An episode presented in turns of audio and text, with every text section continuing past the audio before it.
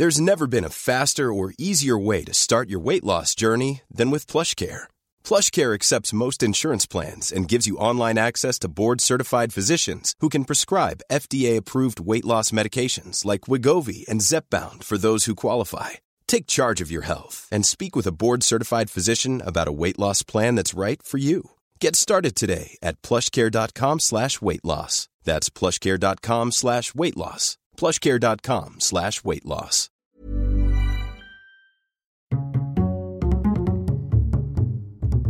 Culture G, votre podcast quotidien. Aujourd'hui, c'est la journée internationale des droits des femmes, officialisée par les Nations Unies en 1977. Cette journée de manifestation à travers le monde vient de la lutte des ouvrières et des suffragettes au début du XXe siècle. Le 8 mars est une journée de promotion de l'égalité. Par exemple, à travail égal, il est normal et juste qu'une femme soit payée autant qu'un homme. Encore aujourd'hui, ce n'est malheureusement pas toujours le cas. Selon l'INSEE, en France en 2015, une femme gagnait en moyenne 18% de moins qu'un homme à temps de travail égal. Un écart qui monte même à 20% chez les cadres. Faisons comme si c'était normal après tout. Le 8 mars est aussi un jour où l'on peut célébrer les femmes qui ont marqué l'histoire, des femmes de talent. C'est pourquoi je vous propose de découvrir le parcours exceptionnel de la première femme à avoir reçu un prix Nobel, et ce n'est pas moi qui vais vous le raconter. Pour aujourd'hui, il me semble important symboliquement de laisser le micro de Culture G à une femme. Bonjour Louise. Bonjour Gabriel. C'est donc toi aujourd'hui qui va nous présenter Marie Curie. En effet, Première femme à recevoir un prix Nobel, première femme à entrer au Panthéon, toute sa vie elle s'est battue pour être une femme libre reconnue à sa juste valeur. Alors on t'écoute. Le 7 novembre 1867, la petite Marie naît à Varsovie, la capitale polonaise qui fait partie à l'époque de l'Empire russe. Ses parents sont enseignants et Marie Skodowska, c'est son nom de jeune fille, se montre très douée pour la physique, la chimie et les mathématiques.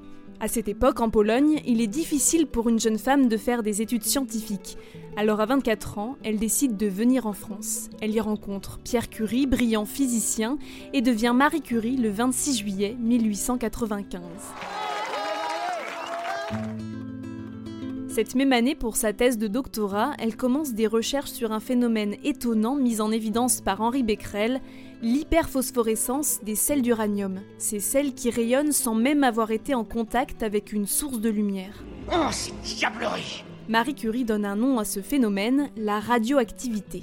Son mari Pierre décide d'abandonner ses propres travaux pour travailler avec elle sur le sujet. Ils découvrent ensemble le polonium, baptisé ainsi en hommage à la terre natale de Marie, puis le radium, des éléments chimiques aux propriétés extraordinaires. En 1903, Pierre et Marie Curie reçoivent avec Henri Becquerel le prix Nobel de physique. Elle devient la première femme à avoir reçu un prix Nobel. Mais il s'en est fallu de peu. Les archives du comité Nobel montrent que la proposition transmise par l'Académie des sciences françaises ne contenait au départ que les noms d'Henri Becquerel et de Pierre Curie. Ce dernier a dû intervenir pour que le nom de sa femme soit ajouté. Heureusement qu'il est là, lui. Je l'adore trop. De nombreuses personnes voyaient à l'époque Marie comme la simple assistante de son époux, rien de plus. Mais quand trois ans plus tard Pierre meurt, renversé accidentellement par une voiture à cheval, elle décide de continuer les recherches. Après des négociations tendues, elle reprend même le poste de son défunt mari à la faculté des sciences de l'Université de Paris. Elle devient la première femme professeure à la Sorbonne. Le 5 novembre 1906, de nombreux journalistes, artistes et personnalités politiques sont présents pour sa leçon inaugurale. Une grande victoire féministe, peut-on lire dans les colonnes du quotidien Le Journal. Si la femme est admise à donner l'enseignement supérieur aux étudiants des deux sexes, où sera désormais la prétendue supériorité de l'homme mâle? En vérité, je vous le dis, le temps est proche où les femmes deviendront des êtres humains. Sans le savoir, Marie Curie ouvre la voie. En 1911, elle reçoit un deuxième prix Nobel, le prix Nobel de chimie, pour ses travaux sur le radium et le polonium. Pendant la Première Guerre mondiale, elle va réaliser de nombreuses radiographies pour situer plus précisément l'emplacement des éclats d'obus et des balles et faciliter les opérations chirurgicales.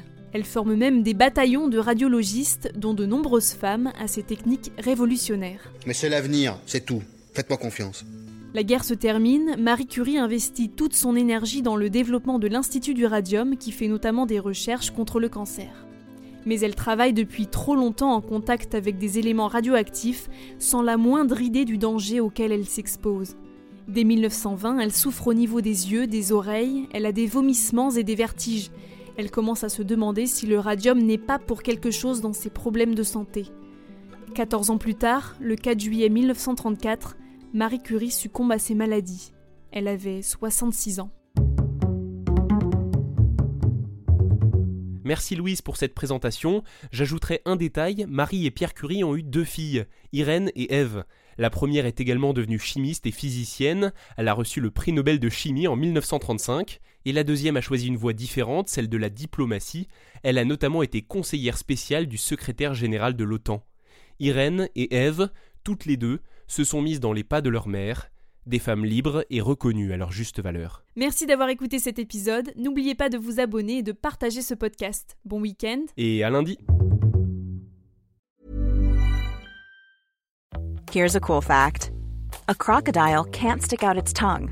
Another cool fact you can get short term health insurance for a month or just under a year in some states. United Healthcare short term insurance plans are designed for people who are between jobs, coming off their parents' plan, or turning a side hustle into a full time gig. Underwritten by Golden Rule Insurance Company, they offer flexible, budget friendly coverage with access to a nationwide network of doctors and hospitals. Get more cool facts about United Healthcare short term plans at uh1.com.